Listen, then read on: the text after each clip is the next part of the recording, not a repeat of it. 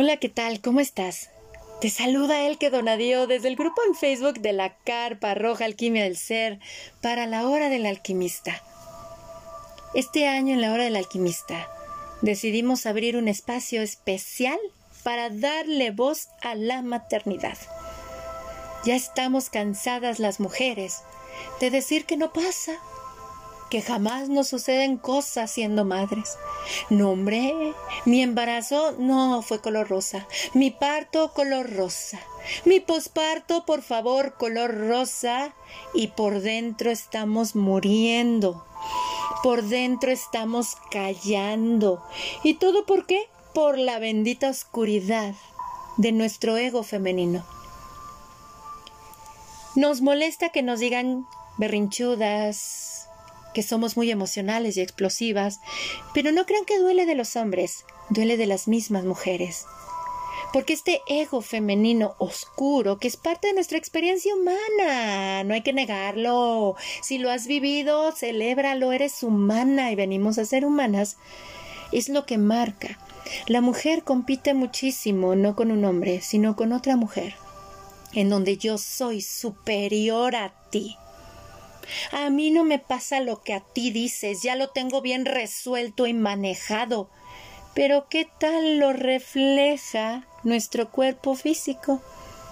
¿Cuántas enfermedades y padecimientos llegamos a vivir por callar, por tratar de ser mejor que otra? Por favor, eso está hablando de que nuestra hechicera aún no está creciendo ni madurando. ¿Por qué? Porque esta energía de la hechicera, que está presente en nuestra adolescencia, en nuestro posparto, en nuestros duelos, en la perimenopausia, en la menopausia, en nuestra fase premenstrual, es la energía de la mujer humana humana, hija de la tierra, con luz y oscuridad, imperfectamente perfecta. Porque recuerden, esa energía nos enseña que ya somos divinas, pero que aquí venimos a aprender a ser humanas. Por eso es una fase muy creativa, porque nos dice, tu vida, tú la creas. ¿Te sigues comparando hacia afuera? Por favor, cedes tu poder hacia afuera, todavía no ves la grandeza que hay en ti. ¿Juzgas y criticas a otros? Ay, creo que tenemos que seguir creciendo y por eso tenemos esta oportunidad las mujeres de vivir nuestro encuentro con el dolor. Dolores emocionales, dolores físicos, porque el dolor es parte de la vida. El sufrimiento es opcional y sufrimos cuando nos aferramos al oscuro de lo femenino que niega todo nada pasa. Por eso, amados amigos del Aro el Alquimista, hemos abierto este espacio para darle la voz al posparto. Vamos a hablar del posparto. Desde la biología lo podemos comprender, pero la manera en cómo esta biología afecta a cada mujer es única. Recuerden que dentro del genoma humano el 99% lo compartimos, pero hay un 1% que nos hace diferentes y es donde nosotros observamos que venimos a ser humanos. Y ahora abordamos el tema, pariendo en amor a la mujer en posparto. ¿Y qué mejor que hacerlo? De la mano de una mujer que actualmente vive su posparto, porque el posparto, biológicamente hablando, se integra en nosotras a nivel estructural, molecular, celular, redes neuronales, danza hormonal en tres años. En los tres primeros años de vida de nuestro bebé se instala la reestructuración del posparto en nosotros, pero claro, hay que observar también otros factores, como los mentales y los emocionales, para que esto acontezca, si no, de lo contrario, estaremos viviendo pospatos eternos. Mi querida Esther es una hermosa Moon Mother nivel 1 especialista también en elaboración de productos naturales para el cuidado de nuestra piel y quien viene a compartir con nosotros valiosas semillas de alquimia para nuestro ser, abriendo su corazón. Esther, mi bella hermaga, bienvenida a la hora del alquimista. El que muy buenas tardes o días, en el momento que se llegue a, escuchar, estoy maravillada eh, de esta manera y como presentas del posparto, porque por fin, por fin, bien se dice que veían un grupo de mujeres, una generación enorme que venían a cambiar y a generar un cambio total en la sociedad. Justo eh, agradezco esto porque esto es reciente, o sea, prácticamente en el 2019 pues, doy a luz, ¿no? Y, vivo este proceso. Y bien dicen algunos que el posparto inicia casi, casi, este, porque hay una pérdida al momento de, todo lo que llegues a sentir desde antes, va dependiendo de mujeres, ¿no? Yo quiero como acentuar esto, el que, porque voy a abrir en este momento, es parte dimensional de una vivencia mía y es una experiencia que en sí la quiero compartir con mucho amor para que lleve a los corazones de otras personas de forma de aprendizaje por la empatía. Lo digo yo porque en su momento, cuando no tuve hijos, yo no conocía, ignoraba creía que conocía, pero ignoraba todo. Entonces, de verdad que esto es para fomentar una nueva generación y, saber la importancia de vivir estos procesos acompañada. Eh, prácticamente esa ha sido mi visión, por la cual el momento cuando me dijiste, vamos a hacer uno para darle la voz al posparto, y recuerdo que, que en el momento cuando me dijiste, ¿qué tema estaría bien? A mí me vino parto, ¿no? y me dijiste, sí, dándole, eh, dando a luz a la mujer en posparto. Y dije, claro. Y en ese momento fue, fue abrir como el proceso, pero ahora con una visión no del dolor, no del miedo, sino abrirlo como de, a ver, es momento, sí, hemos caminado, no, no, estuvimos sola un tiempo y entendimos el procedimiento, el procedimiento de llegar aquí fue doloroso, fue solitario, pero fue elegido por mí. Ahora que lo entiendo, quisiera pues dar esta pauta o esta perla, por así llamarlo, para las mujeres que vienen detrás de nosotras, están en este proceso de embarazo o desean tener un bebé, o de aquellas mujeres que quedaron como suspendidas en esas emociones, sentimientos y creyendo que eran las únicas que lo vivían. Esta es una gran oportunidad y bueno, lo abro con mucho cariño. Eh, fíjense que yo cuando doy, eh, me doy la noticia de que iba a ser mamá, venía casi los 31 años y yo dije, ya no voy a tener bebés. Ya dije que a los 30 ya no, porque ya era, se me estaba haciendo tarde. y siempre tuve una idealización muy grande acerca de tener un hijo, ¿no? O te das una idea de qué es tener un hijo, pero en realidad es que no tenía ni idea. O sea, cuidé niños, eh, fui niñera, este, cuidé a mis sobrinos, pero eso no te da como el decir que sabes, ¿no? Eh, justamente en ese año nos íbamos a casar mi pareja y yo, pero en ese mes que nos enteramos, dije, wow, nadie nos va a creer, dice mi marido, nadie nos va a creer que, nos estamos casando porque ya era una decisión y no porque llegó el niño, ¿no? Eh, en primera instancia para mí fue un shock porque eh, a pesar de que yo ya intuía, eh, nosotros que estamos en esta onda de, de, la ciclicidad, casualmente dejé dos meses de escribir en mi, en mi, en mi diagrama lunar. No sé qué, proceso estaba, estaba viviendo mucho trabajo, estaba por cambiarme de trabajo, estaba yo ya realizando un consultorio propio, en ese entonces me dedicaba a los masajes, eh, y estaba implementando talleres, estaba ya viendo cómo elaborar mis productos, estaba muy, muy en lo, mundano, por así, ¿no? Hice un lado un poco lo del diagrama y cuando me di cuenta, dije, aquí cambió algo, sentí en mi cuerpo, algo cambió. Y dije, ok, tuve un sueño, y desperté una vez a las 6 de la mañana y dije, ya estoy embarazada. O sea, fue, fue algo que dirían, nada, ¿cómo? Sí, nosotros las mujeres sí nos damos cuenta, algo muy sutil cambia. Los sueños también nos llaman. ¿Quién iba a decir que justamente el sueño que tuve fue de que eh, sentía un parto vaginal caliente líquidos y recuerdo un hospital. Esto ahí me quedé. Cuando muchos dicen, ¿no? Que es que vas a nacer nuevos proyectos y demás, y creo que sí. en este entonces, pues con todo lo que estaba viviendo en ese año, eh, del 2018 para el 2019, iba a ser mi primer este, nivel de Moon Mother. ¡zas! ¿no? Hay cambio de, de casa, este, tengo que dejar mi trabajo porque ahora tenía que trasladarme una hora hasta mi consultorio. Este, talleres en ese momento se detuvieron porque iba a ser parte del fin de año, no hubo tanto jale. Eh, me viene una serie de cosas que en cuatro meses fue un shock, ¿no?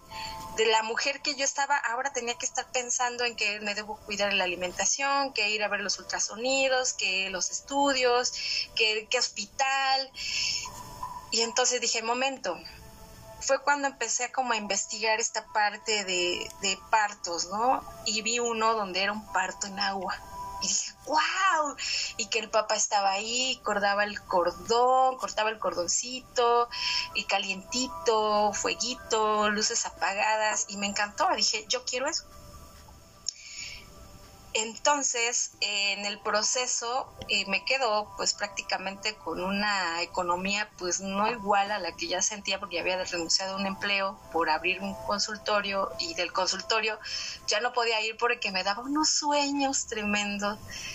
Eh, sí, el mareo, el vomitillo, el, bueno, lo normal considero yo de un cuerpo, pero empiezo a tener una sensación muy de control, mucho porque decía, no, estos alimentos no tienen edulcorantes, estos tienen saborizantes artificiales, dije, no, frutas, verduras, y llegué a un extremo, el que, donde tenía que ser verduras muy limpias, según yo buscando muy orgánicas, porque no quería pesticidas, y, y me recuerdo hoy, y digo, wow, o sea, estaba yo focalizando toda mi, sensación de acomodo de mi nueva vida en el control hacia mis alimentos, hacia de que si estaba subiendo de peso, si estaba bien, si no se veía. Pasa el fin de año, recuerdo que pasé un frío tremendo y llega el momento de la iniciación de Moon Mother ah, este, en, el 2018. Entonces, eh, perdón, en el, sí, en el 2018 eh, pero yo me sentía mal porque dije, no, no voy a poder hacer la iniciación porque pues, ya estoy embarazada. Me dijeron, no hay problema, puedes asistir, nada más que pues aquí es más calmadito, este, tómate tus tiempos. Dije, ok. Fui, tomé la iniciación, el que, y te voy a decir que ahí empezaron las etapas de, de que me estaba una transformación, porque cuando yo voy al, a, la iniciación, me fui a quedar a la casa de una amiga que me dio chance para no viajar tanto, porque era hasta, híjole, parte de La Paz, en toda la ciudad. Y dije, ok, eh, mi esposo me ve de cuatro meses, no se me veía nada, el que no se me veía nada. Pero para el domingo en la noche que llegué, ¡pum! Se me botó la pancita. Y todos, mi, mi esposo, mi la familia de mi esposo estaban sorprendidísimos porque decían es que no se te veía nada el fin de el viernes, pero llegaste el domingo se te botó la pancita y le dije, wow, es que fue energía, ¿no? O sea, yo estaba muy contenta de que estaba viviendo ese proceso junto con mi bebé. Eh, debo de notar que yo en esos meses estaba yo también un poco dolida. Mi mamá, em, a pesar de que yo soy una mujer ya grande en ese entonces, mi mamá se enojó muchísimo, muchísimo, casi, casi me dijo, que por qué me había embarazado, Así como si yo hubiera tenido 17 años, como que es lo peor que había hecho, me sentí fatal y creo que eso también fue la línea de todo lo que en el proceso que viví en el embarazo. Cuando voy en este proceso, eh, empiezo a darme cuenta todas las mañanas, lloraba todas las mañanas y decía, ¿qué me está pasando? Me enojaba con mi pareja. Mi pareja estaba viviendo un proceso de un servicio eh, en, lo que él se dedica, entonces casi no estábamos juntos. Y tenía una sensación de un vacío tremendo, seguido la parte donde te dicen que te cuentan las historias, es que yo embarazada yo trabajaba, lavaba, lavaba cobijas y, y yo no necesitaba, me sentía mal, pero yo no estaba, entonces esa sensación de ser insuficiente, yo me sentía fatal porque dije, ya no tengo trabajo, mi consultorio no está jalando porque tampoco me siento con energía, no tengo el suficiente dinero y esa falta de, del dinero también me hacía dudar si podía tener un parto en casa, porque vamos, mujeres, también el parto en casa se ha hecho una moda, ¿no? Entonces, el que si no es parto humanizado, no es parto, o sea, y yo me clavé esa idea de que es que tiene que ser en un lugar muy acogido, donde no hay intervención médica. Peligro, ¿eh? Cuidadito ahí de esos pensamientos, son muy delicados, porque les voy a platicar más adelante. Yo estaba en la búsqueda de una dula y casualmente eh, abro este tema no con el fin de dañar a nadie, eh, pero es mi vivencia. Encuentro a esta chica y, tuvo a bien acompañarme, pero este, ella me lo dijo claramente. No tengo grandes estudios, pero tengo cuatro hijos, tengo la experiencia. Yo accedí y estuvimos en la búsqueda de una partera. Una, la primera, me estaba, pues en cierta manera cobran su servicio porque pues claramente es algo muy importante porque es un nacimiento de un bebé. Ella estaba alrededor de 50 mil pesos y dije, no lo cubro. Y luego voy a esa parte de que más aparte son acompañamientos mensuales y bueno, dije, ok, eh, busco otra alternativa. Y esta chica me empezó a buscar una, una partera y esta partera me decía, nada más te atiendo en Tepoztlán, no, no puedo venir, tendrías que ir allá dije, ok, esta partera no. Luego me dijo de una partera que estaba en disposición, pero casualmente en esos meses enferma y dice, no te puedo atender. Ahí estaban dando unas señales muy claras, pero yo estaba con esta ilusión de un parto en casa y ver a mi pareja recibir a su hijo. Yo ya tenía antecedentes de unas dos pérdidas eh, gestantes cuando yo era muy joven y en su momento uno no ve la seriedad de algo tan importante cuando una mujer ha tenido estas pérdidas, porque eso va a decir la calidad de un parto. Bueno, el caso es que ya a últimas recuerdo el que que la sintonización mundial de la renovación del útero se daba el 11 de mayo de ese mismo del 2018. Entonces yo quise realizar mi ceremonia Blazing Way, la parte del control. yo quiero organizar todo, hice unos sándwichitos bien ricos, hice adornos, pero no permití que nadie me ayudara. No permití celebrar esta, esta transición. Yo quería celebrarlo con los todos, pero sin celebrar. Entonces, sin, sin, sin darle el valor a la celebración. Eh, pues hice algo que no debía hacer, pero porque no lo sabía. Hice este pues envío de energía, de la sanación del útero y pues viví otros procesos. Y eso lo, lo, descubrimos el que cuando estábamos en el, acompañamiento, en el acompañamiento. Recuerdo bien otra Moon Mother me dijo, muy sutil, me dijo, vive tu proceso porque el proceso del embarazo no es cualquier cosa pero esa parte muy interna de, la insuficiencia, del ego, del orgullo, de decir, yo sí puedo, porque yo soy mujer, puedo parir, ¿no? Yo sé hacerlo, mi cuerpo lo sabe hacer. Sí, sí lo sabe hacer, pero no hay que forzar las cosas. Voy con, con esta parte porque e, es bien mm, puntual, porque tan es importante ver cómo fueron los partos de tus ancestras, porque también es algo transgeneracional.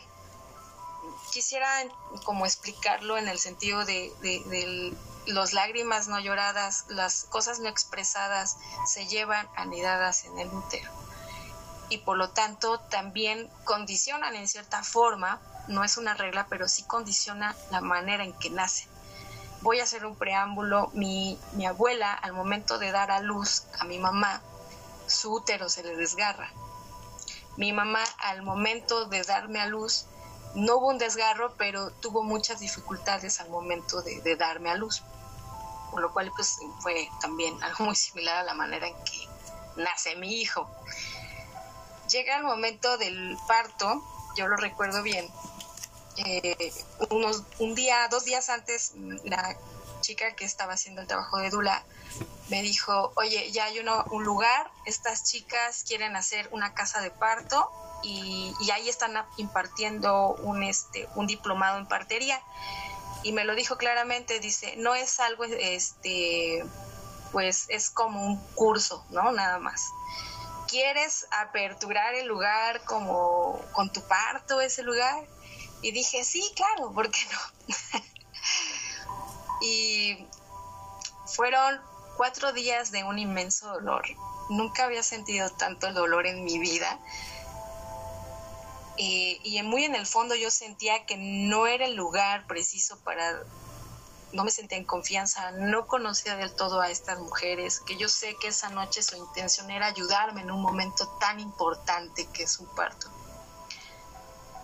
pero sí es muy, muy puntual que este trabajo de un nacimiento se haga con gente profesional, con experiencia, con, con ayuda médica inmediata y que te sientas en confianza. Yo no visualizaba, yo solamente tenía la ilusión de recibir a mi hijo junto con mi pareja. Recibir la placenta era algo que yo deseaba, ¿no? Y, tener el momento dorado de tocar a mi bebé y darle el, pecho. Y no fue así. No fue así en experiencia. En su momento no fue bien vista. A mí me dolió muchísimo y hoy en día lo agradezco porque gracias a esto puedo compartirlo y vivenciarlo de una manera de crecimiento.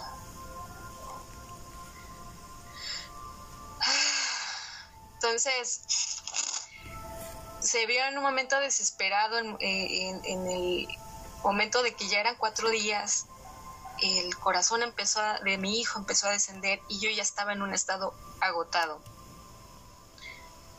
Em, mi pareja se, se, dice, vámonos, eh, piden un Uber, la dula nos acompaña, la enfermera obstetra que estaba ahí nos acompaña y la dueña de la casa eh, pues ya no nos acompañó. Solamente recuerdo que entré al hospital,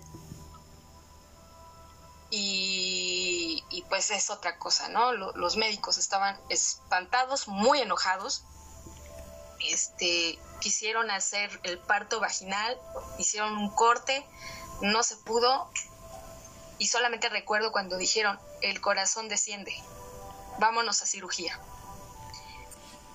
Me tuvieron que hacer este eh, anestesia general, por lo cual me dormí no sentí nada, solamente mi mente dijo, ya valió.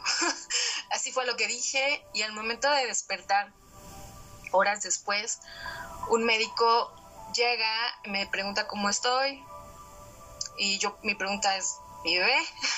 y me dice, su bebé tiene un APAR muy bajo, es de 3.6, eh, meconio del nivel 3 está en, en, una, en un cunero con ah, respiración artificial. Eh, esperemos que pueda lograrse, pero debemos decirle que se rasgó su útero y tuvimos que reconstruirlo. En ese momento yo no visualizaba ni estaba como en un estado de shock. ¿Qué esto? ¿Qué pasó? ¿No? ¿Qué pasó? ¿Realmente fue lo que pasó todos estos días? Eh, me pasan al área del, de, hospital, donde están todas las mamis. Eh, señora, muévase, ¿no? Así de, pases a la otra cama. Yo creo que estaba bajo los efectos analgésicos, no sentía. Y, recuerdo, es clásico en los hospitales de México, es que te pongan al lado de otras mamis con sus bebés. Y, y, yo en ese momento estaba como en shock, prácticamente estaba como en un estado neutro no sentía nada, o sea, no, eh, estaba apenas recapitulando qué está pasando, ¿no? O sea, ya no tengo mi pancita, pero me abrieron, bueno, dije, bueno, es lo de menos, vemos qué hacemos. Eh, y, esta parte en ese entonces en el hospital se estaba dando apenas lo de la leche materna, de que evitar biberones, chupones y, leche este, de fórmula. Y me decían, estimúlese señora, ¿no? Así para dar la leche, señora. Y había unas que ya tenían ya dos hijos, tres hijos. Y, recuerdo que una, una enfermera llegó y me dijo, ¿y su hijo?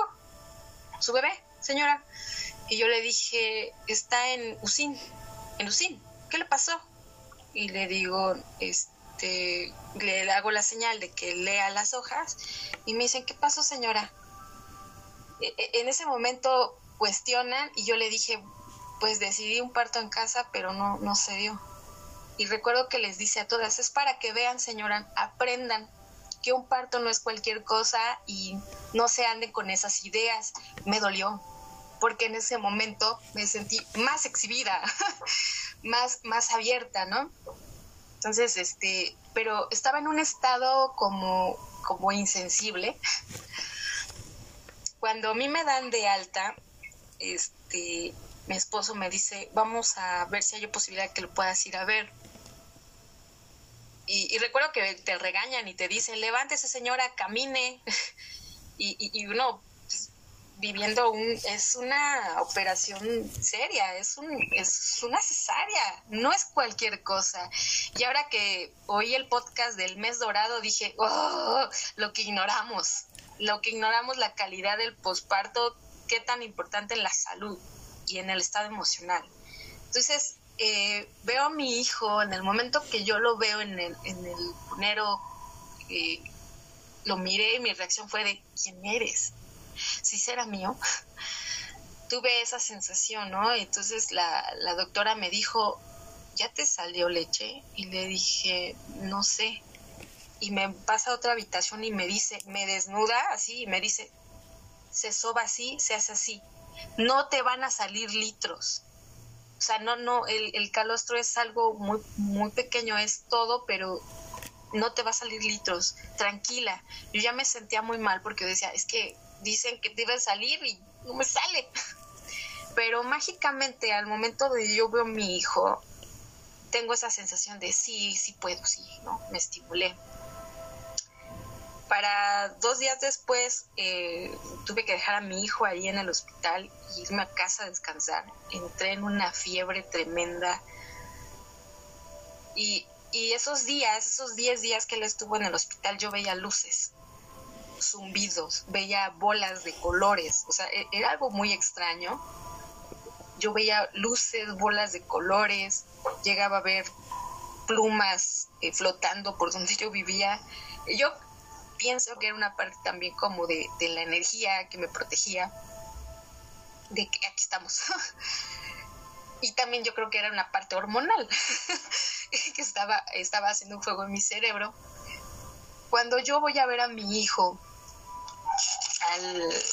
al, hospital y lo están pasando de UCIN a UTIN, que es como otra parte ya donde ya sale de, cirugía este, intensiva, se va como ya al área donde hay más bebés.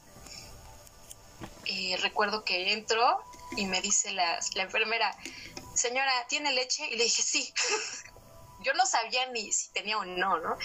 Este, a ver, señora, se lo voy a dar, pero no le diga a nadie porque esto no lo tengo permitido. Y mi hijo en ese momento se pega en mi seno y me dice, ¿te está bajando leche? Y le digo, sí. y, fue así como que si algo puedo decir, que si algo me salvó, fue la lactancia. Porque se dio inmediatamente rápido. Y, en ese momento succionó y, y, empecé a sentir que él estaba conmigo mandábamos toda la, todos los días que mi esposo iba y yo iba, entraba, lo trataba de amamantar, observaba lo alrededor. Había 10 niños más, bebitos recién nacidos, había bebés que había hasta más de seis meses que ya estaban ahí.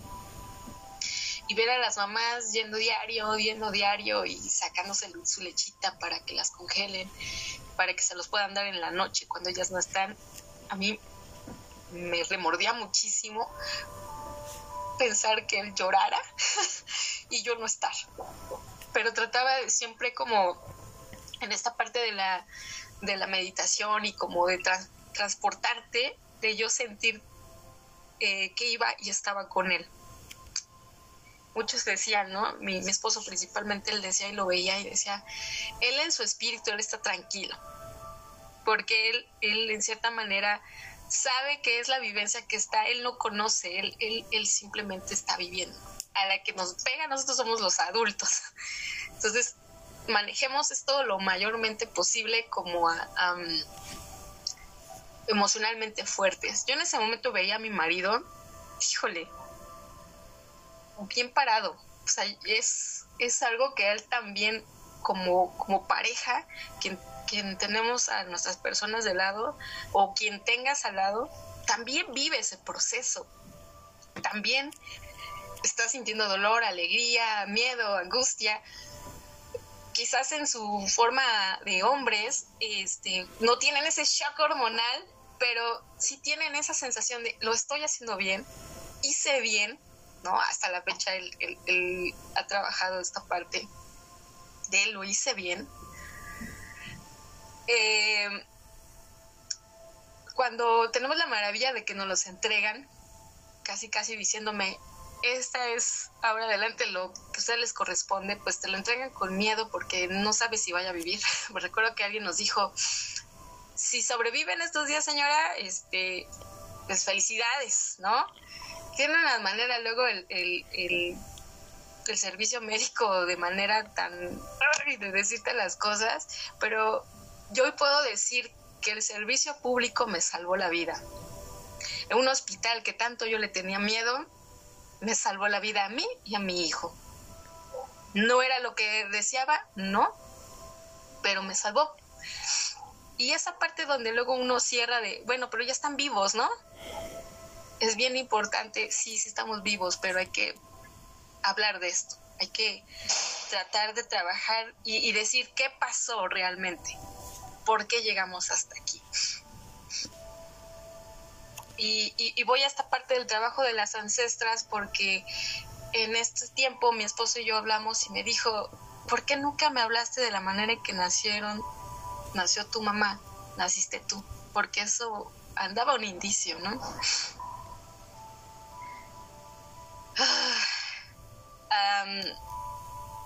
cuando, cuando vas a esta parte, llego a casa, yo no quería ver a estas mujeres. Eh, se diga o no, se oiga, eh, fui, fue real, estas mujeres se fueron. Sabían el riesgo que corrían, porque incluso en el hospital, cuando mi esposo ya hablando de esto, el MP venía casi casi a investigar qué había pasado. ¿Por qué se había dejado todo tiempo y venía en estas condiciones su esposa? Em, nosotros tenemos la idea de que esa noche nadie quería matar a nadie, nadie quería poner en riesgo a nadie, querían ayudarme a, dar un parto. La importancia de, de, estar en, en, compañía de alguien que, tenga esa experiencia, fortaleza y mi pareja y yo confiamos en ellas, no porque sean malas, es que simplemente faltaba, faltaba un poco más de, experiencia, de sostén, de muchas formas, ¿no? sé cómo expresarlo. Para mí en este momento fue el principio de todo porque pasando el tiempo yo perdí la confianza total en todo mundo, eh, de mi propia familia, de, mis amistades. Cuando llega mi hijo a casa fue un descanso, pero fue el comienzo de otra etapa. Porque ¿qué haces con un pequeño que constantemente tienes la idea de qué tal si no vive? ¿Qué tal si deja de respirar? ¿Qué tal si algo le falla? Ese miedo, ¿no? De lo estoy haciendo bien. Este, yo afortunadamente tuve en mi experiencia, como les digo, lo que me salvó fue la lactancia, porque sí hubo producción de leche. Eh, me decían en el hospital, señora, por favor evite que su hijo llore mucho, porque este no debe calentarse su cerebrito, su, no debe tener mucho ritmo cardíaco, porque eso puede alterar cosas. Y dije, ok. Mm, eh, recuerdo que yo quería hacerme un baño de hierbas, como es tradicional, querer cerrarte la cadera, quedarme en la cuarentena. Y, bueno, eh, mi mamá enferma, solamente vino unos días, me hizo un atole, una, unos 5 litros de atole y me dijo, ya me voy, me este, tengo que ir al médico. Después de que fue al médico, me manda un teléfono, me manda una llamada diciéndome, hija, este, con la, ella tiene una afección respiratoria y me dijo, no puedo salir. Este, tu hermana va a ir a verte, ¿no? En estos días que no pueda. Yo la entendí porque justamente mi suegra también se enferma. Fue un shock para toda la familia porque estuvieron muy, muy asustados, muy nerviosos por lo que estaba viviendo. Este, mi hermana me, vino a visitar, recuerdo que yo me quería hacer los baños y lo único que quería era de que se fuera. No, no porque no la quisiera, es que simplemente me estaba doliendo lo que vivía. Entonces es, es yo sé, le recuerdo su mirada, ¿es en serio? Me dice, le digo, sí, por favor. Recuerdo que se fue, le trajo comida y se fue. Y así venía cada semana, daba, me traía comida y se iba. Venía una vecina a hacerme mis curaciones de, la cesárea. Y para mí era así de, ay, exponer mi cuerpo. Y, y, y justamente en esos días recordé algo que yo decía durante el embarazo. Siento que las mujeres cuando estamos en embarazo lo que decimos y hacemos es un acto eh, estamos, eh, estamos desarrollando vida y lo que creemos, sentimos, lo estamos proyectando al mundo. Leí eh, algo de Jodorowsky, dice ahí, este, para que algo hermoso crea, que se crea, debe romperse. Cuando una nube, para una lluvia fertilizante en la tierra, se debe romper una nube para que una planta nazca, una flor florezca, se debe romper la, semilla. Y yo decía constantemente eso en mi mente. Yo dije algo, tuve que romper toda la idealización que tenía de un parto, de, lo romántico que se podría ver en casa, un parto en casa. Fue fue totalmente tan profundo esta ruptura porque no me dejaba, no me dejaba, no me permitía yo escuchar, no me permitía eh, ver otras posibilidades. Estaba tan cerrada, ¿no? No culpo a la sociedad, ¿no? Porque pues la sociedad hay, experiencias muy bonitas y me alegra mucho que una mujer tenga esas experiencias. Pero en ese momento yo no veía lo importante que era el antecedente de salud que yo tenía. Un, médico me dijo, señora, es que aquí le venía el antecedente que usted no era candidata para un parto así. Falta de experiencia, eso me dio la oportunidad de, de ¿no? En el, en el 2019 que nace, yo empiezo a tener como proyección de, como estaba tan enojada con estas mujeres, y con todo mi clan, empecé a ver que tenía relaciones con otras mujeres en el exterior de la misma manera, de forma conflictiva. Y a pesar de que yo sabía que había algo ahí, estaba yo queriendo no verlo, o sea, me, negaba, ¿no? Como en el embarazo yo me negaba de, ay, es que tengo que pensar en pañales, en ropa. Recuerdo que me ponía ahí enfrente de las tiendas de ropa y yo me quedaba parada con mi pancita y decía, pero ¿qué le compro?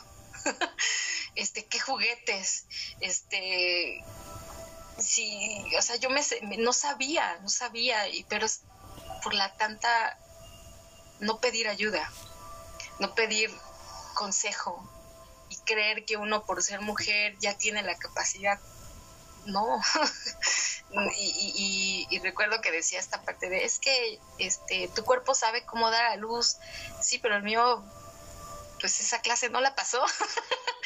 Eh, y, y en su momento fue muy doloroso. Cuando voy para abajo, porque yo estaba enfrentando mucho resentimiento hacia mi pareja, resentimiento hacia la situación, incluso empezaba a sentir resentimiento y mucho enojo con mi bebé. ¿Por qué naciste así? no, fue cuando dije, momento, esto se tiene que hablar. Eh, para ese entonces pues estaba yo ya en la comunidad de las Moon Mother y, y hubo quienes ahí pues me, en cierta manera me pudieron apoyar y haciéndome un cierre de cadera, este eh, lucecita, donde quieras que estés, te quiero mucho, me ayudó muchísimo en esta parte porque fue con la primera mujer que hablé de esto. Y, que ella me resignificó esta parte de la vivencia sin ya verla con culpar, sino de responsabilizarte, sí, pero de ilusiones no se da un buen parto. Entonces, fue la que me todo principio, ¿no? Así de, a ver, esto fue lo que pasó. Y después a esto eh, encuentro esta parte de la danza cíclica, el que me manda su mensaje, oye, ¿no quieres una bendición de útero a distancia? Y yo, porque estábamos viviendo la pandemia, por cierto. No, no es cierto, ¿verdad? No fue en el 2019, fue meses antes de la pandemia. Y yo dije así como entre desconfiada, a ver. y, y, recuerdo mucho tu energía, el que, porque fue así de, yo, yo venía de, un mundo tan oscuro, tan enojada, tan a la defensiva, que, tu energía de, eh, de hablar, platicar y me, movió mucho. Hicimos el primer ciclo de la danza psíquica que fueron cinco meses, este, y no habíamos hablado de este tema hasta que casualmente en ese momento yo empecé con un tratamiento con Nancy de gotitas de flores de Bach, que ella habló algo muy importante y nos dijo, porque yo le hablé un poco de, lo que había vivido, y me dice, mira, es muy importante que hables y, y sanes esto con alguien, porque hay una memoria y la vida te la va a presentar nuevamente porque es una materia no pasada. Entonces, si se presenta en una enfermedad, en un accidente, es momento que lo veas. Y ya, ya llevamos un tiempo de trabajo de, la confianza, porque díganme, déjenme decirle, mujeres, es que a mí me costó mucho trabajo volver a, a confiar y abrirme. Hoy en día lo veo así como tuviste que aprender a, a cuidarte de ti, de, saber dar en el momento la amistad. Porque a mí me decían, es que tú das la amistad bien fácil. no te das cuenta a quién se la das. Eh, al momento de que me dices el que pues, me dijiste Esther vamos a empezar con la danza del placer y me, me recuerdo que me decías qué quieres intencionar y fue cuando por primera vez empecé a hablar del tema no empecé a, a tocar esas fibras de la vivencia aunada con el ciclo, que es algo valiosísimo, de verdad, mujeres, es, una es un tesoro nuestro ciclo menstrual para poder sanar. Tocarlas, porque no podemos negarlas, nos duelen, o sea, es una ilusión, una ilusión rota. La mujer que eras, pues ya no es. Y, esta parte de la identidad, porque se pierde una identidad. Ya no puedes regresar a donde trabajabas, ya no puedes hacer lo que te gustaba, este, ahora estás a cargo de un bebé, hay horas de lactancia, hay horas de alimentación, hay pañalitos que lavar, hay eh, muchas cosas que cuidar.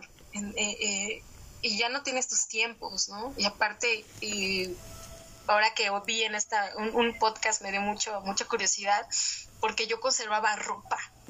De, de, cuando yo era este, soltera, de mis uniformes de trabajo, ropa que tuve la fortuna de que toda la ropa me volvió a quedar igual. este, claro, era con una cicatriz, pero yo decía, bueno, pues eh, aquí estoy, ¿no? Está completo mi cuerpo y ya tengo a mi bebé. Pero sí estaba yo todavía como, pues como anhelando lo que vivía, lo, lo que era antes, ¿no? Y yo ya no encajaba con mi nueva vida. Mi Esther de entonces ya no encaja con la Esther de ahora, ¿no? Ah, entonces, e, es esta parte de la experiencia eh, es tan importante que todo es un proceso. Yo no llegué ni después ni antes. Yo, yo en un momento pensé, ¿por qué no conocía el que antes para que ella me acompañara? Pero no hay un hubiera, tenía que ser así. O sea, esta, esta mujer que se presenta así, con el corazón abierto y con la sensibilidad, es qué es lo que me iba a dar más eh, fortaleza, porque gracias a eso volteé y vi a mi mamá, como le hiciste, eh, sola con tres hijos, sin una pareja empática. Vi a mi amiga, a la amiga de muchos años, cómo te dejé en un momento tan importante. Vi a mi hermana viviendo sus pospartos con una enfermedad. Tocó, tocó esa fibra en mí donde dije, a ver, no tu realidad es la única. Hay muchas realidades. Y hoy en día esa parte tan egoica, tan, tan yo de, ay, es tan fácil. No, no, no, no es cualquiera. Hay personas que están viviendo un verdadero tormento, están viviendo un infierno. Y si alguien llega con algo tan como decir, ay, yo a los 15 días, este, ya estaba yo lavando en la azotea, ¿no? Donde, mm, leche, no, a mí se me salía chorros, ¿no? ese tipo de, de, muy mexicana, mucho de crianza de, pero muy en el fondo tienen ese coraje por no haberlo vivido. Yo, yo sí tuve personas cercanas que casi, casi me decían, mm, tú porque te quisiste guardar 40 días, ¿no? Así como, como que si eres muy menos persona por haberte cuidado esos días. Pero hoy, hoy las escucho porque me ha tocado ahora en esta etapa con, con Sami, porque bueno, después de que hemos estado del tiempo, empezamos a llevar a, estimulación temprana, a trabajar muchísimo con el CRIS para pues ver si haya habido un daño, no, no quiero llamarlo un daño, sino hay una secuela por la forma en que nació. La verdad es que ahorita veo a mi hijo y es un niño vivo, está con toda su energía, ¿no? Eh, mente, cuerpo y espíritu de un niño sano. O sea, no eh, algo, algo que yo sí tengo mucho cuidado hoy en esta parte de, que ya soy mamá de un bebé de dos años, tres meses, es de que yo no quiero condicionar su embarazo, su, su embarazo, su posparto, de que pobrecito, es que él nació malito. No lo quiero coartar esa energía, el, el minimizar su ímpetu que tuvo al vivir, porque es un niño que la logró, su espíritu era tan fuerte que sabía que venía una vivencia humana y que yo soy esa vivencia humana a la cual lo voy a proyectar al mundo. Y si yo lo minimizo o lo subestimo, su vivencia por cómo nació, no voy a dar, o mejor dicho, no, no será válido, porque esa es mi parte que yo me tocó trabajar. Yo como adulta, la vivencia del parto, él como niño es saber que él está aquí, y que tiene alguien que lo ama, lo protege. Justo ese es el proceso del acompañamiento que me dio esa visión. Eh, algo, algo bien importante es que no es una regla, ¿eh? pero yo lo he notado en este tiempo, es de qué te va a sacar más rápido de un posparto, qué tan alta ha sido la expectativa de tu pareja, de, de de tu bebé, de tu propia maternidad, es proporcional al tiempo que se va a tardar uno en salir de, esa, de ese bache. Y esto lo llevé junto con el proceso de acompañamiento de danza cíclica y con una psicóloga.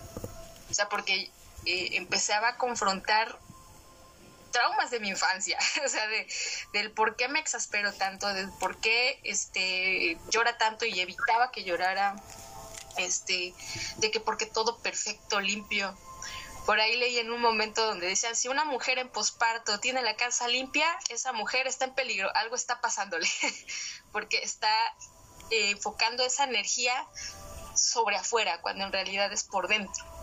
O sea, porque sí, hombres que, que, tienen a sus parejas, mujeres que no han tenido bebés o desean tener, de verdad es que no lo vivan sola.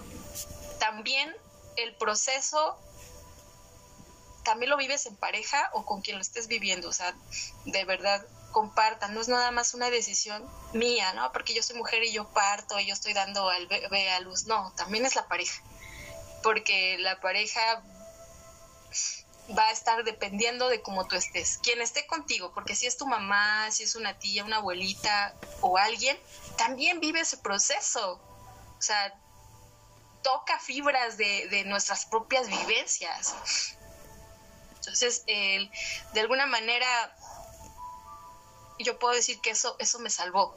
O sea, y, he de compartirles hoy en, esta, en, este año, no sé en qué, qué lo vayan a escuchar, en estos 15 días mi hijo ha destetado. Yo, dice, dice por ahí mi, mi, esposo, si, si te lo hubieran dicho que iba a ser hoy, hubieras hecho cualquier cosa por no hacerlo, pero el universo no te preguntó. Pasó así de simple, de una línea tan transparente, de que hubo momentos de que estaba en agoto, así de ya, por favor. eh, yo tenía la idea de quedarle hasta los cinco, ¿no? Pero cuando vi la real dije, no, no, no, no, no, no, o sea, eh, tengo que recuperar energía, debo estar bien para él por sus siguientes etapas como la, la detención de, intención, este, la parte de, de, la maduración de los esfínteres, este, la comunicación. Ay, tantas etapas. Me encanta la, la, alguna persona nos puedes decir quién nos los dice el que de la app mamá está en constante reseteo. Es, eso es bien interesante porque sí, o sea, cada etapa va de, tú piensas que ya estás navegando en aguas calmadas cuando, ¡chin! otra etapa.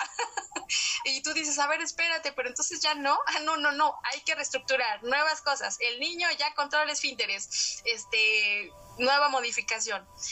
Y ahora esta parte de la lactancia, de, que a mí me fue muy, por, la parte de que yo les comentaba, de que fue la que me salvó del posparto, de, porque fue la, única cosita o cosa enorme que, que me salvó del hospital, de, no caer en una depresión, porque he escuchado mujeres que no ha podido dar, no pudieron nunca dar seno a su bebé y que también una mujer también lo sufre y es más complicado porque se sienten en un sentido no soy no soy suficiente ni para darle de comer puedo o sea es yo yo decía ni para parir lo pude. Ah no pero tuve casi seis meses de de, construcción de mi estómago para poder no tener la sensibilidad porque bueno una herida de este tipo la sensibilidad pasando los años sigue siendo muy delicada he oído casos de mujeres dice uy no llevo seis años y todavía me duele o siento punzadas, ¿no? Entonces, e, es, es esta parte donde les comento y, puntualizo la empatía sobre los procesos de cada quien. Está bien que tú lo hayas vivido bonito, de verdad, me da mucho gusto que hayas tenido un parto en casa, pero no es el de todas y no es la panacea de, de un nacimiento. También nacer en un hospital y aunque sean procedimientos, todo va a equilibrar en ti.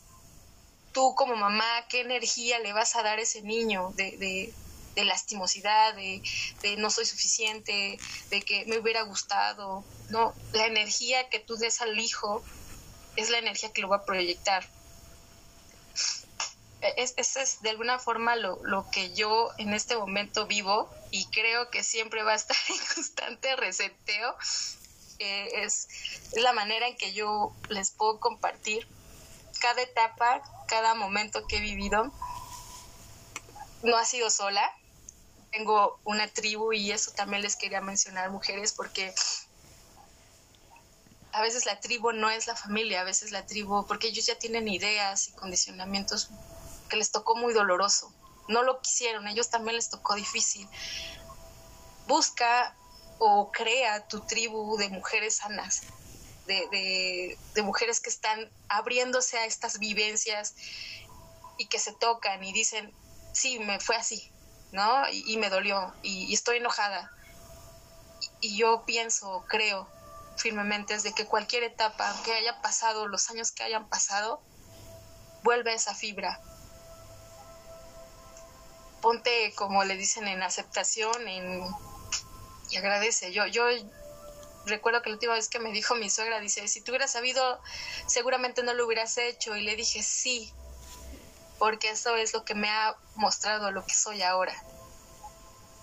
Mi, mi capacidad, ¿no? De, lo que he logrado a través del dolor. Desafortunadamente dicen por ahí en los libros de Alcohólicos Anónimos que ah, el dolor es la, la flecha que guía hacia el crecimiento. Lastimosamente sí. A veces no en todos los casos, pero creo que para personas como me ha tocado a mí, para tocarnos y volvernos un poco más humanos es necesario. Eh, estaba, antes de iniciar, estábamos en, la plática y me recordé algunas canciones que, a mí me ayudaron muchísimo en un proceso, es eh, canciones que, me liberaron del dolor. Vuelvo a, resaltar, chicas, mujeres que estén en un proceso similar o, que estén por vivir, no, no significa que pase a ti también, simplemente es formas de la maternidad, formas del posparto, no lo define, pero sí es bien importante la ayuda, el, poder estar con alguien que te dé esa seguridad, porque nos criamos en tribu. Y voy a ver si me das chance, el que de ponerlos en el grupo más adelante, poner ahí como los links de estas canciones que puede arrullarlos mucho en cada etapa, en cada etapa de ya sea de tu embarazo, posparto y por cada etapa.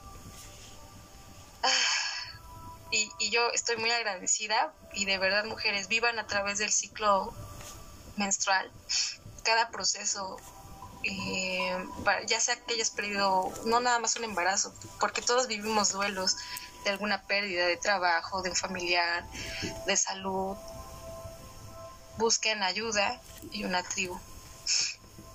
Y a veces es más fácil soltar el control para poder dejarnos ir hacia el universo y que ella misma nos dé este procedimiento de sanación. Claro, ayuda profesional, no lo olvidemos, nunca te lleves las cosas por ti misma, es bien importante, aunada con la parte espiritual y la parte este, psicológica no está por demás. Yo con esto cierro esta energía y recojo en mi corazón estas vivencias. Infinitamente las agradezco por este espacio y bendecida sea su existencia y que cada vez seamos más. Gracias, Elke. Claro que sí, corazón. Comparte las canciones en el grupo de la Carpa Roja, por favor, porque estos los cantos que nos ayudan a nosotros y nos equilibran o nos ayudan en nuestros procesos, qué mejor que compartirlos. Ahora sí que esto es para todos nosotros. Y ahora que mencionabas de la app Mamá, yo la conocí con mi querida Bárbara Harper cuando hice la certificación de parto en agua en donde decíamos, tenemos que aceptar la app mamá que se va a ir actualizando en nuestro cerebro conforme nuestro hijo va creciendo. Yo estoy muy agradecida contigo por todo lo que nos has compartido. Gracias por darle voz a tu posparto. Gracias por no callar. Gracias. Si nos lleva muchos años luego sanarlo porque es un duelo muy grande. Imagínate, y si nosotros, si biológicamente nos lleva tres años a nuestro cuerpo reestructurarse después de un parto, de un embarazo, porque el posparto no es nada más recuperación de un parto, es la recuperación de todo el proceso de un embarazo que culminó en un parto. O sea, todo lo que vemos, cómo nos mueve físico, mental, energético, emocional, el engendrar, el gestar, seremos más amables con nosotros. Y deseo resaltar algunos temas que tú tocaste. ¿Por qué? Porque yo pasé por dos pospartos, queridos amigos de la alquimista, y créanme que aunque uno dice, wow, me encanta, te maravillas al momento en el cual va creciendo tu barriguita, va creciendo tu vientre, hay que observar algo. En mi caso, yo busqué conscientemente embarazarme. Esto no significa que yo haya idealizado Ay, no, entonces como yo fui consciente y no me llegó de sorpresa, no, mis embarazos fenomenales. No, hombre, mis partos, uy, ¿para qué te digo? Me tomé aquí mi vino tinto mientras me abrían el vientre y mis posparto ni sentí nada. Después de una semana fui talla doble cero y me volví a poner toda mi ropa. No, no, no, no, no. O sea, les voy a decir una cosa. Si tú como mujer estás embarazada y es un bebé que planeaste, qué bueno, porque tienes una, un poquitito de conciencia, pero muy poquito, de que vas, vas a cambiar, pero no te dimensionas cuánto. Si te llegó de sorpresa, hay que ser gentil contigo, por favor, porque el hecho de que de repente rechaces a tu bebé no significa que no lo ames por favor, hay que hablar las cosas como son. Y ahora imagínate, si no querías embarazarte y por capricho o por compromiso según social tomaste esa decisión, sé gentil contigo. O sea, de veras, mujeres, les voy a hablar un poquito muy breve de mi experiencia Claro, yo, yo quería ser mamá, yo quería embarazarme y mi sueño siempre fue ser mamá de niñas y bueno, soy madre de dos niñas. Eh, es, algo, es algo muy enriquecedor, pero he de compartirles algo, queridos amigos de la hora del alquimista. Mi embarazo aunque el primero, aunque no tuvo riesgo, todo ahora sí que, que fue evolucionando conforme a la regla médica, no implica que yo me sentía de la fregada. O sea, unas náuseas impresionantes, un sueño. Uy, amigos de la hora del alquimista, si de por sí la él que es un lirón, un perezoso, cuando me duermo me pierdo. Bueno, ya no tanto desde que soy madre, lo confieso, porque se te vuelve el, oído de tísico, cualquier sonidito y te despiertas. Este, sí, aunque yo era consciente de que eso era parte de mi embarazo, no significa que no lo sentí. O sea, yo he escuchado mujeres que no, yo nada, nada de mi embarazo. Bueno, ¿Saben qué? No te permitiste sentir ni conectaste con tu cuerpo. ¿Por qué? Porque estabas distraída en otras cosas. Y como señala mi querida Esther, es revisar la manera en la que mi abuela nació, cómo mi abuelita se gestó en mi bisabuela y qué vivió ella, mi bisabuela, cómo nació mi abuela, cómo pasó lo mismo con mi mamá y qué pasó conmigo, con mi nacimiento, con el embarazo, mientras yo me gestaba en mamá, cómo me parió, porque créanme que nos da, híjole, un entendimiento muy claro y muy grande de lo que vamos a vivir. No es para que lo cambiemos, sino para que estemos listas, porque vamos a sanar memorias uterinas de dolor en el embarazo, en el parto y en el posparto. Y créanme que no es nada más las nuestras, también son las de nuestro querido chiquibombón. Oh, sí, porque los hombres también absorben memorias uterinas de dolor que al momento de eyacular y tener el acto sexual fecundar a nuestro óvulo, no las transfieren. Por eso es de que decimos que las mujeres en tribu nos acompañamos en nuestros procesos, porque de igual manera vas a vivir situaciones que tú no comprendías. Por ejemplo, mis dos partos fueron cesáreas, en donde hace 14 años no estaba de moda el parto humanizado y hace 11 menos, la verdad.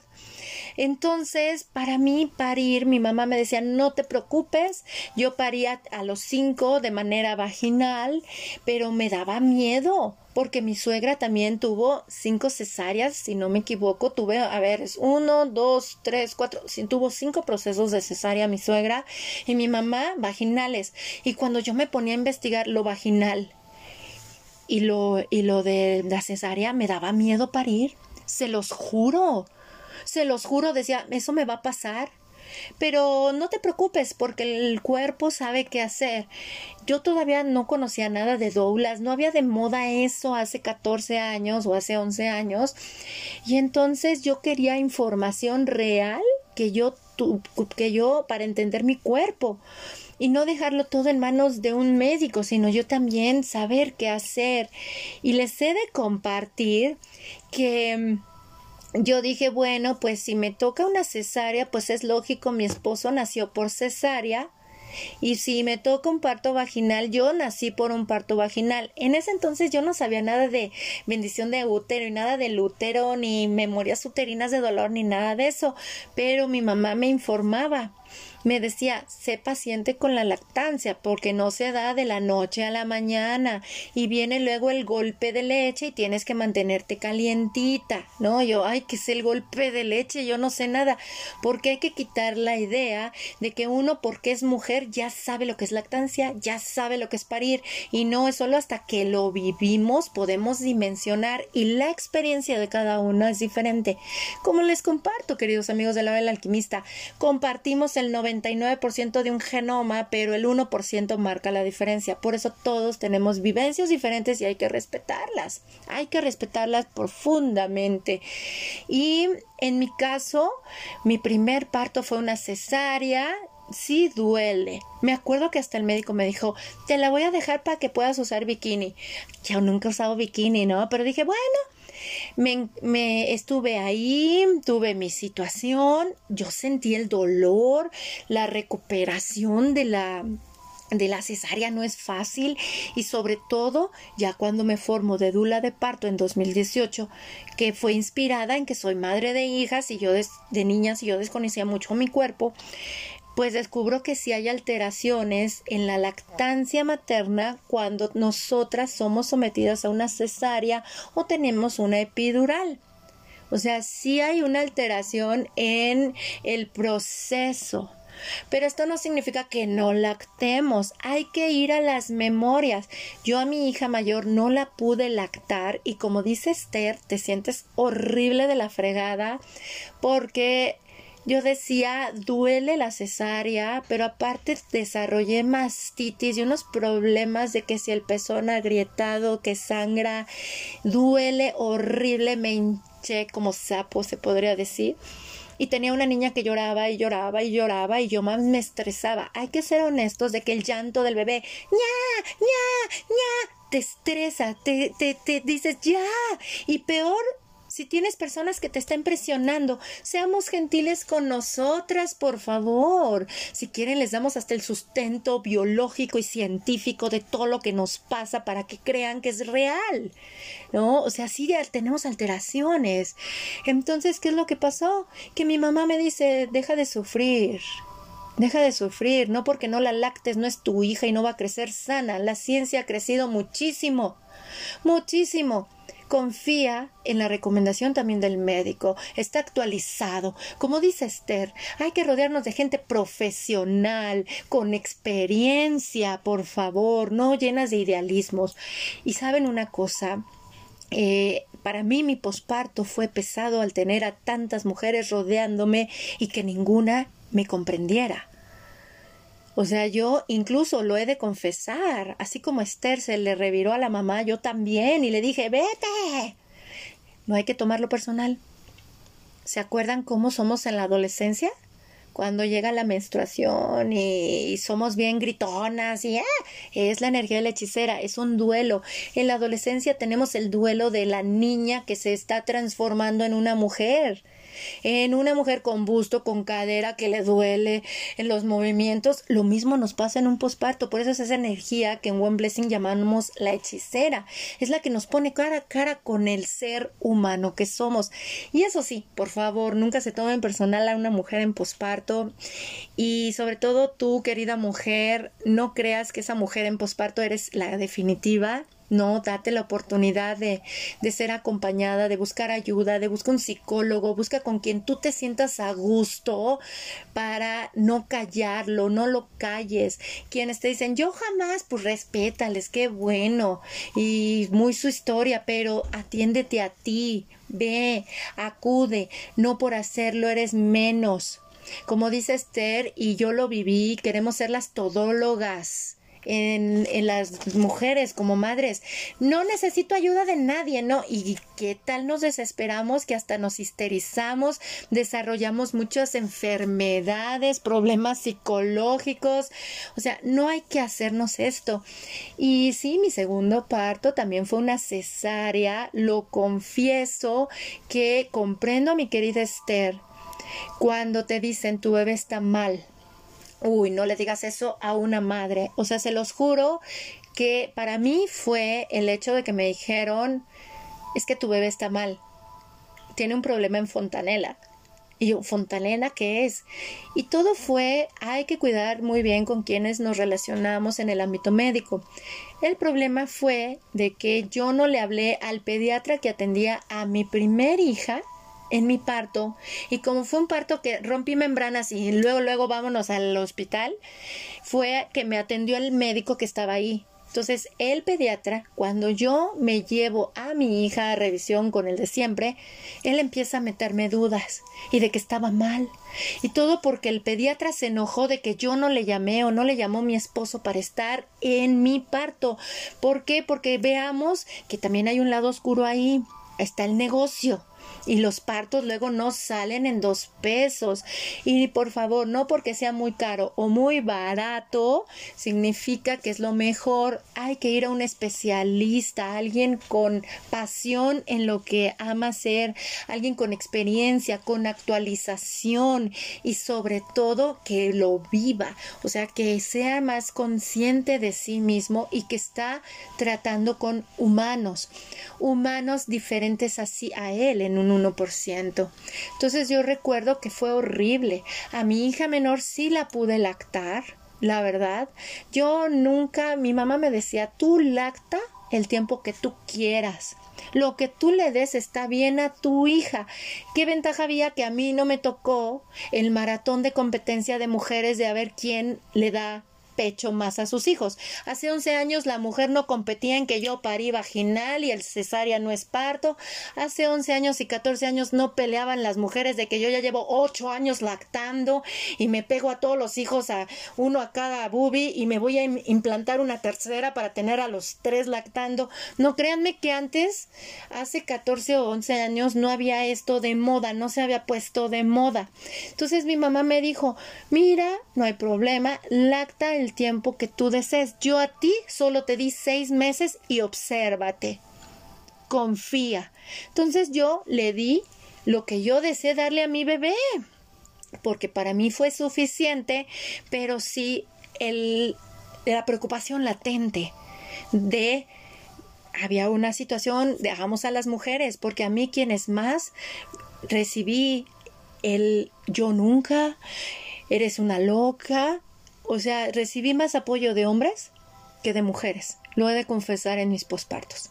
El hombre era más gentil al hablarme y la mujer como con la competencia. Y recuerdo que mi suegra me decía, ya ves, por ser tan terca de querer esperarte a hacer un parto vaginal en lugar de que llegar al hospital por rompimiento de membranas y que te abrieran, tu hija está mal. No, hombre, peor. Es horrible como mujer te sientes morir. O sea, en la primera me sentía morir porque no la podía lactar. Y en la segunda, porque por mi decisión, por yo querer parir vaginalmente, dañé a mi bebé. Por eso puedo entender a Esther.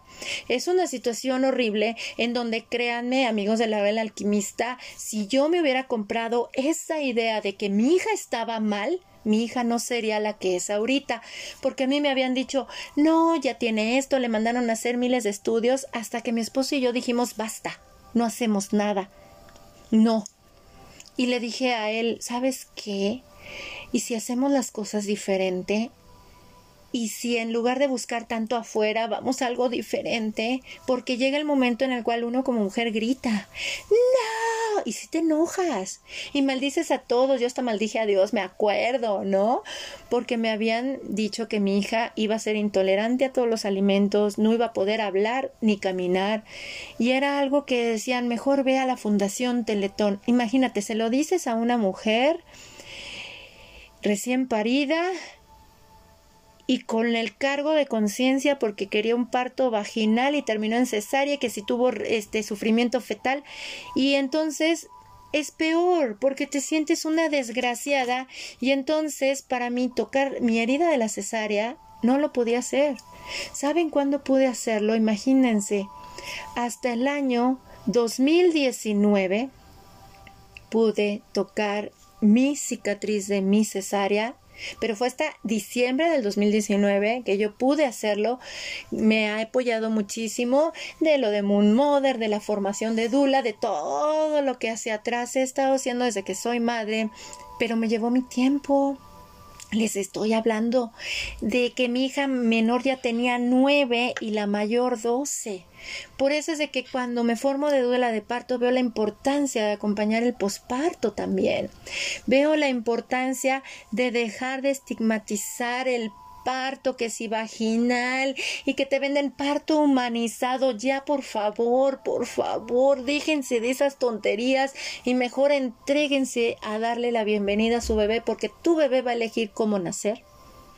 Porque también tienes memorias uterinas de dolor y tu pareja también en donde la vas a vivir sí o sí por mucho chamanismo, temazcal, huevo y que hayas hecho antes, lo que estás destinada a vivir lo vas a vivir porque es parte de tu experiencia humana y la unión de una pareja viene a la sanación de algo de algo, la aceptación. Y para mí ha sido alquímico, ha sido alquímico y como dula de parto, para mí mi prioridad es cuidar de mamá. Y sobre todo, si está la pareja, que la pareja sea el equipo. Yo no excluyo al hombre porque pues el hombre es parte importante. El parto es un acto sexual consumado hace, o sea, cuánto tiempo. Y además de que pues también parimos hombres, hay que ser conscientes.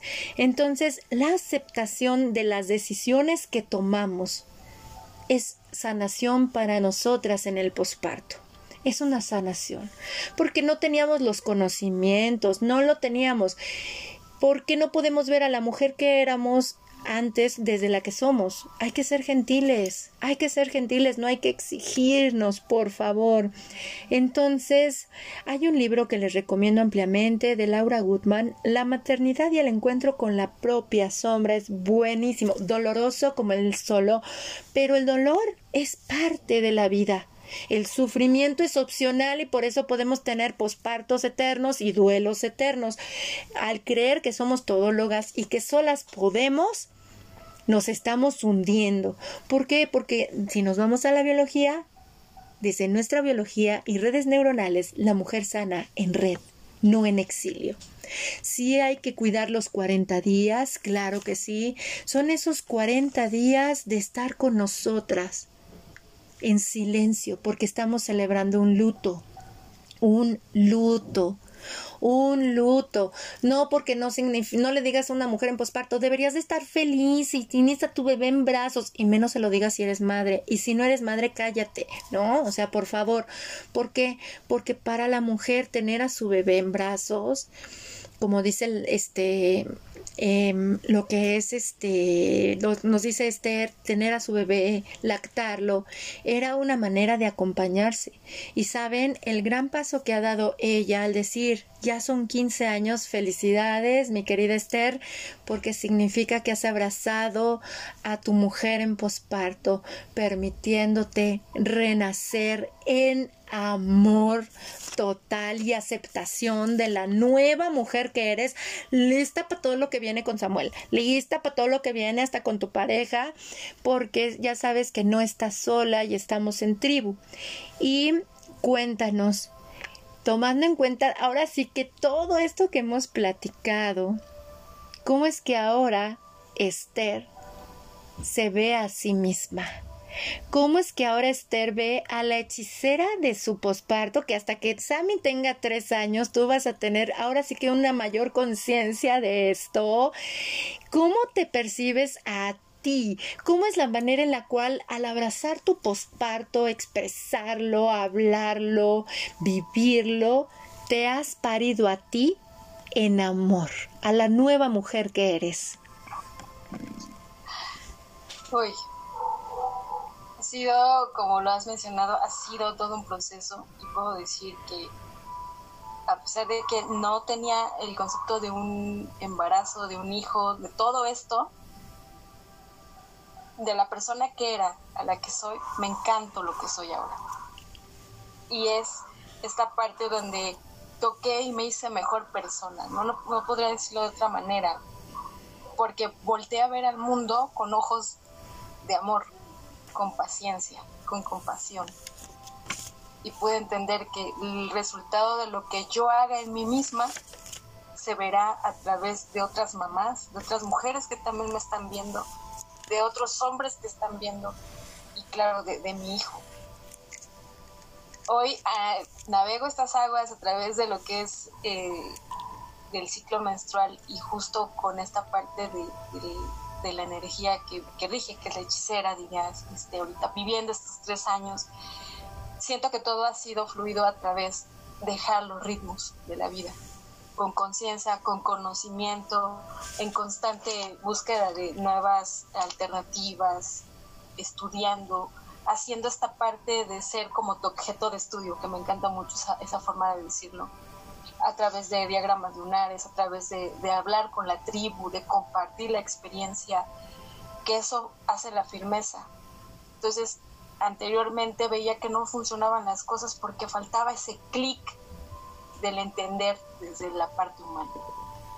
Eh, y dándole voz a esto, justamente a través del crecimiento de Sami, empecé el proyecto de Lunática Artesanal y han sido mis dos bebés, ¿no? Y esta parte donde que va a ritmo de mi hijo, en momentos hay descansos dentro de, de mi taller y de repente cuando hay un crecimiento distinto lo veo reflejado en mi trabajo.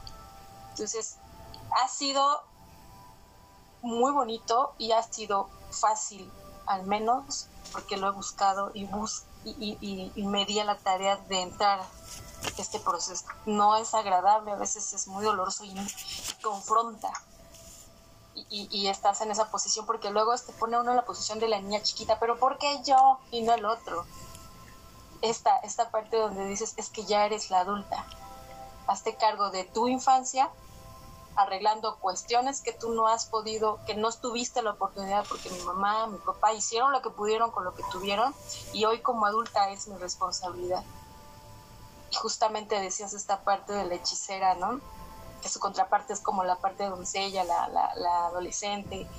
Hoy voy y le doy voz a esa, a esa adolescente porque yo ya me veo como la mujer adulta, la, la que concreta, la que dice. Y en esta parte de eh, tengo una vida económica que sostener, este, mira, fíjate, esto es tanto, tanto, ¿por qué tanto?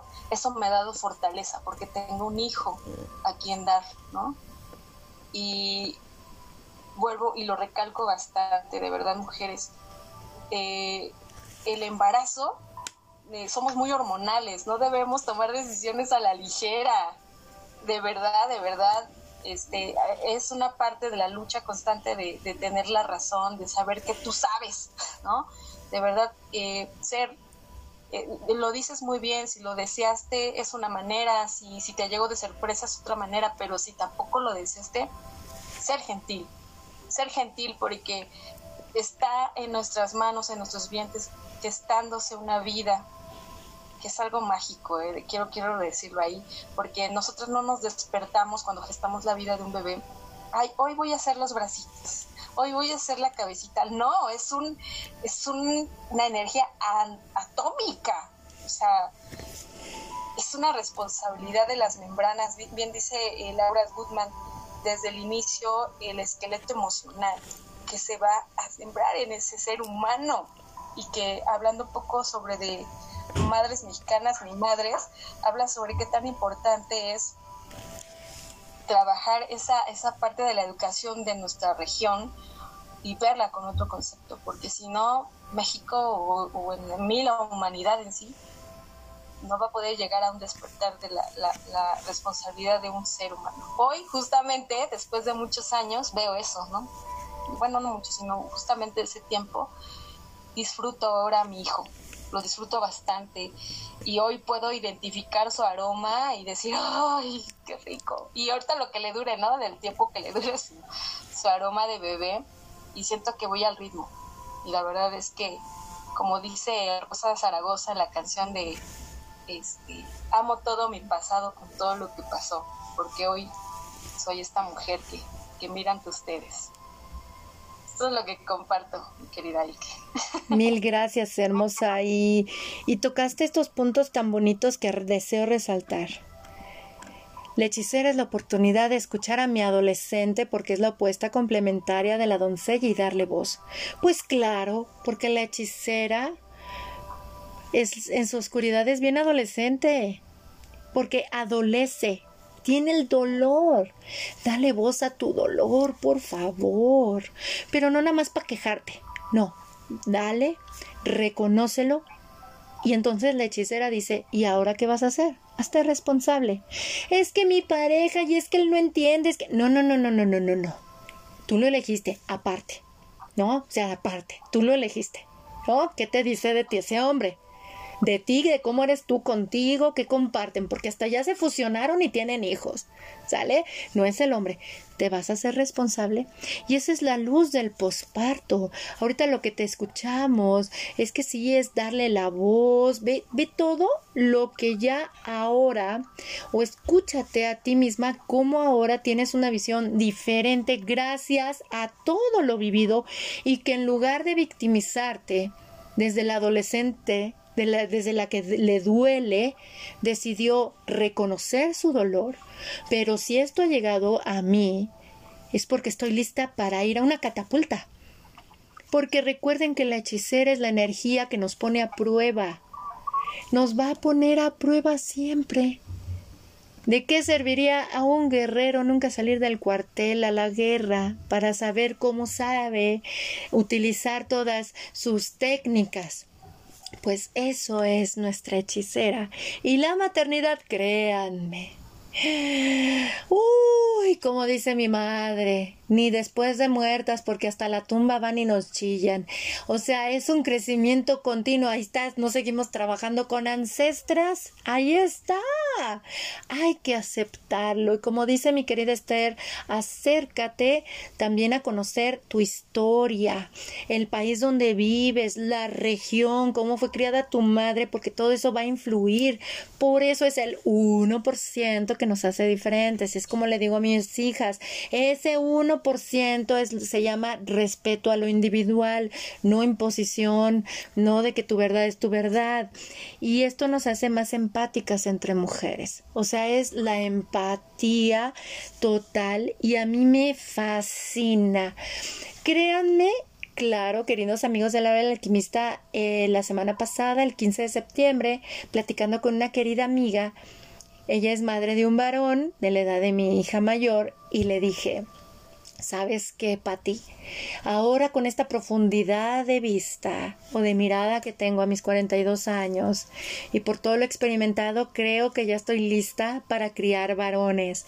Y me dice, adelante, amiga. Le digo, no, yo creo que ya será en otra encarnación o le tocará a mis hijas criar varones y qué, qué honor que mis hijas también den a luz varones porque significa que entonces, en función de lo que yo hice, se va a ver reflejado en ese varón que mi hija va a criar y a ver si mi hija sabe criar un varón y va a ser en función de lo que yo le enseñé también de lo que son los hombres.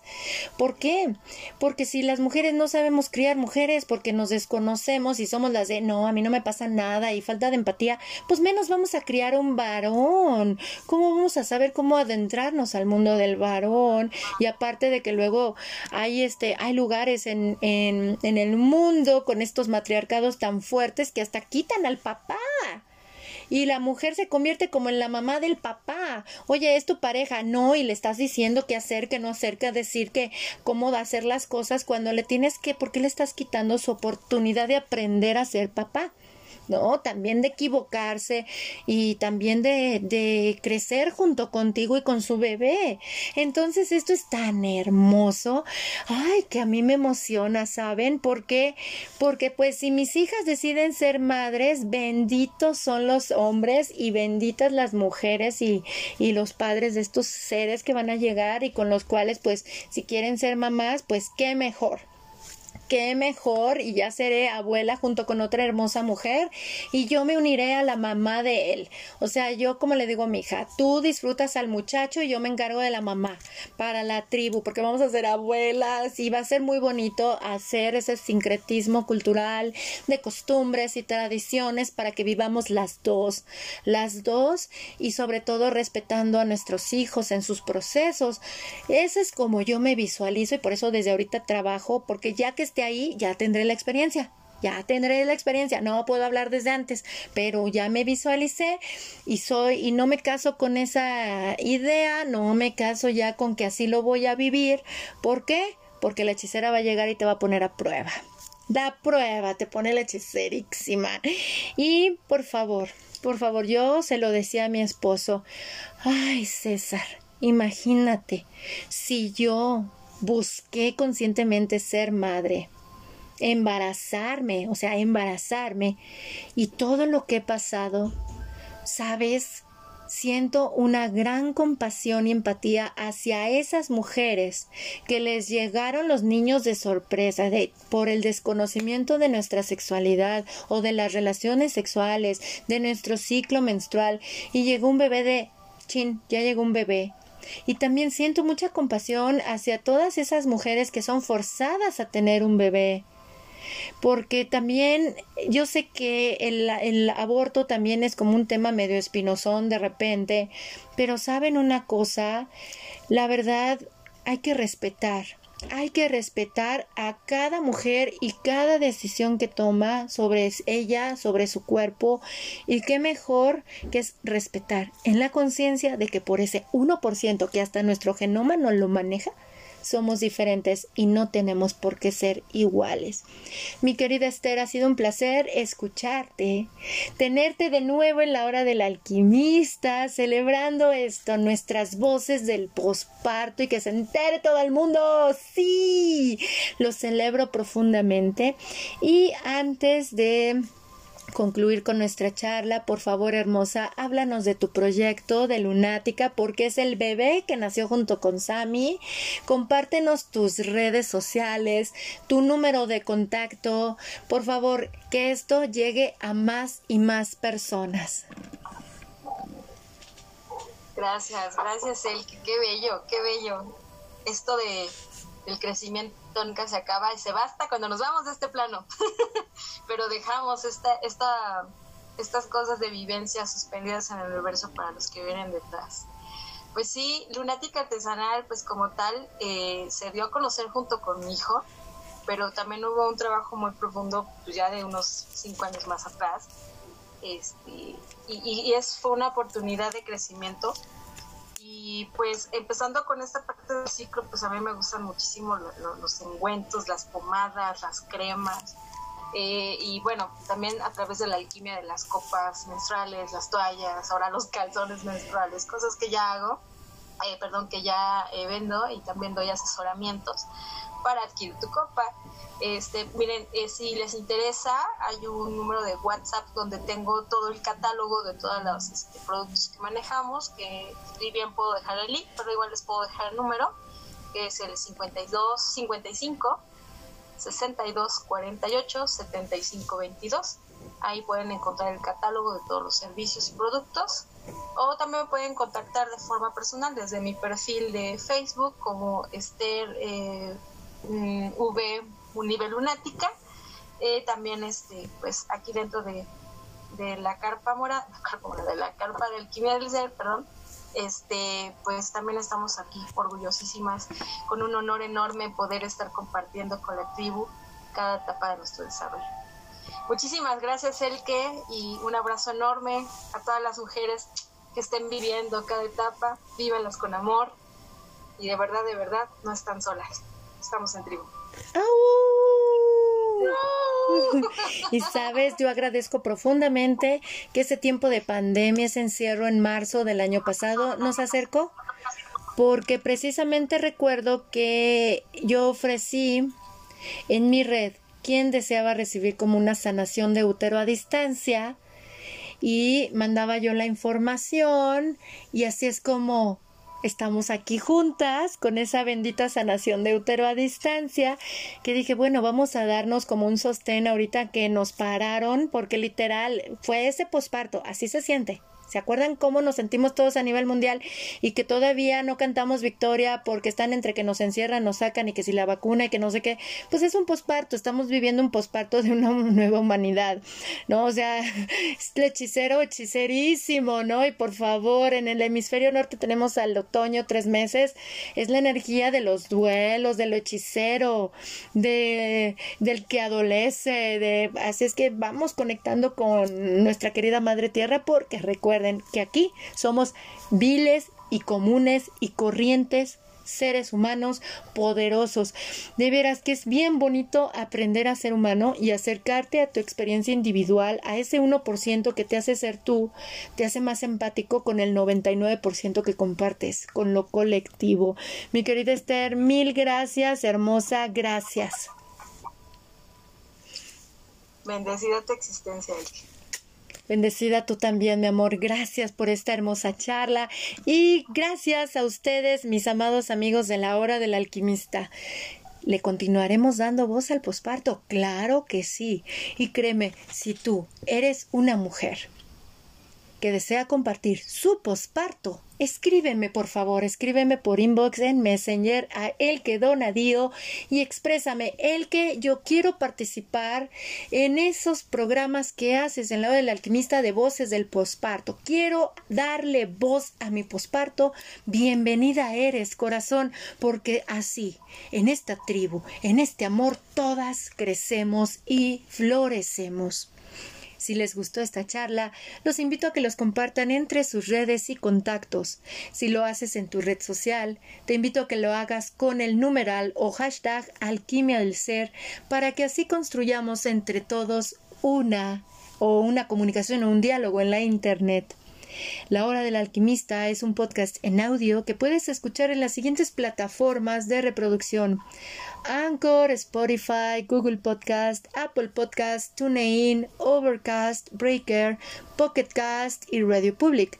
Ya en los próximos podcasts eh, les compartiré las otras tres plataformas en las que ya se está escuchando La Hora del Alquimista, las otras tres nuevas plataformas, por lo cual estoy muy agradecida tanto con ustedes que lo escuchan como con todos nuestros amados colaboradores. Gracias porque solo en tribu y en red se crece. Gracias, gracias, gracias. Mi nombre es El Donadío y los abrazo con muchísimo amor desde el grupo en Facebook de la Carpa Roja Alquimia del Ser. Para esta, nuestra hora del alquimista. Saludos desde México. Hasta pronto.